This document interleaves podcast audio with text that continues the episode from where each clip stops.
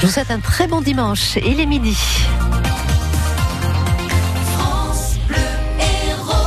Les infos, Pascal Victory, une manifestante a été grièvement blessée à Nice lors d'un rassemblement des Gilets jaunes. Oui, hier, une manifestante de 74 ans, militante d'attaque, qui se trouvait place Garibaldi à Nice, où la manifestation était interdite.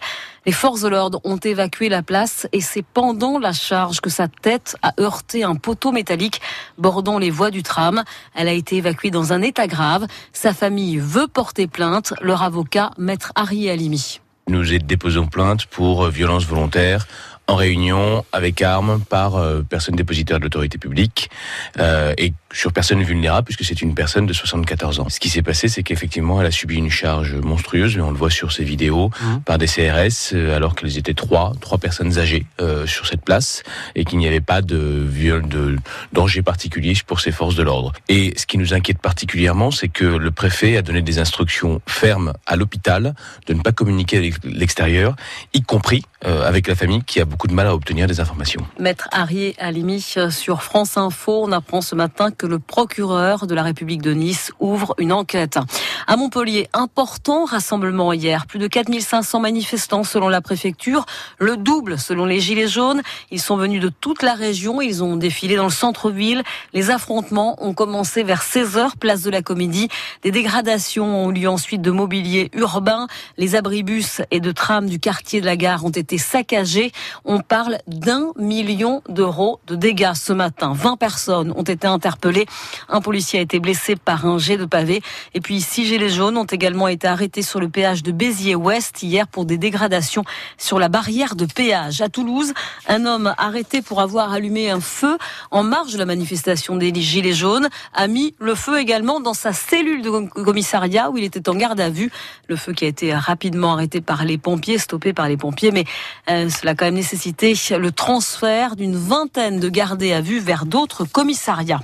Près de 400 personnes rassemblées hier sur la place du 14 juillet à Béziers contre l'islamophobie huit jours après les attentats de Christchurch en Nouvelle-Zélande qui ont fait 50 victimes, toutes musulmanes. Alors qui en veut au platane de Gorniès? Ce petit village au nord de l'Hérault, au-dessus de Gand, juste à côté du cirque de Navacelle, en début de semaine, 19 platanes ont été attaqués, mais pas par un insecte, non par la main de l'homme ou de plusieurs d'ailleurs.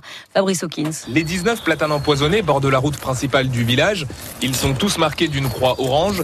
Catherine habite ici depuis 10 ans, au pied de l'un des arbres perforés, elle ne comprend pas. Mais j'avais pas vu moi. Mais je rêve. Hein. Oh, ah ouais, ils font des petits trous et ils injectent un produit. C'est des assassins ces gens-là. Mais qui en veut à ces platanes? Tout le monde se pose la question à Gorniès, d'autant plus que ce n'est pas la première fois.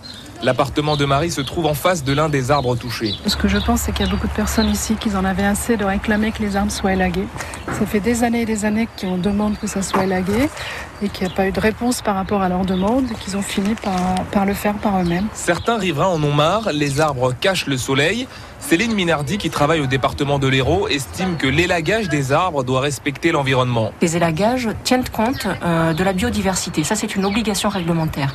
On doit euh, faire attention euh, aux oiseaux qui sont à l'intérieur, aux chauves-souris qui sont à l'intérieur, et également à la vie de l'arbre. Donc, si vous voulez, les élagages ne peuvent pas être faits n'importe comment. L'abattage de ces platanes va coûter 35 000 euros et le département aimerait tous les replanter. Une enquête a été ouverte par la gendarmerie. L'impressionnante manifestation hier à Londres avec des centaines de milliers de personnes qui sont descendues dans les rues opposées au Brexit et qui réclament un nouveau référendum. On commémore aujourd'hui les 20 ans de la tragédie du tunnel du Mont Blanc. 39 personnes prises au piège dans ce tunnel en feu et qui sont décédées. La température à l'intérieur était montée à plus de 1000 degrés. Un drame qui avait révélé de graves manquements termes de sécurité et d'évacuation, des travaux depuis ont été effectués. Espérons que les rugbymen montpelliérains ne se réveillent pas trop tard. Ils ont gagné en tout cas hier à Pau, 25 à 14. C'est la troisième victoire d'affilée. Le MHR qui est toujours neuvième, mais à 5 points maintenant du Racing qui occupe la sixième place, dernière place qualificative pour les phases finales. La Pro D2 fait l'AS Béziers qui reçoit Biarritz au stade de la Méditerranée à 14h15 pour conforter au moins sa cinquième place. Le volet, les Montpellierins battus dans leur salle par Ajaccio 3-7 à 1, mais qui restent quand même second du classement. Et puis les filles de Béziers qui ont battu Quimper 3-7 à 1. Elles sont sixième. Aujourd'hui, il y a du basket. Les Latoises qui reçoivent dans leur salle celle de Mont-de-Marsan. C'est à 15h30. Le marathon de Montpellier, parti à 9h ce matin, est déjà bouclé par les meilleurs. En l'occurrence, par Redouane Winnie, qui l'a réalisé en 2h25 minutes et 53 secondes.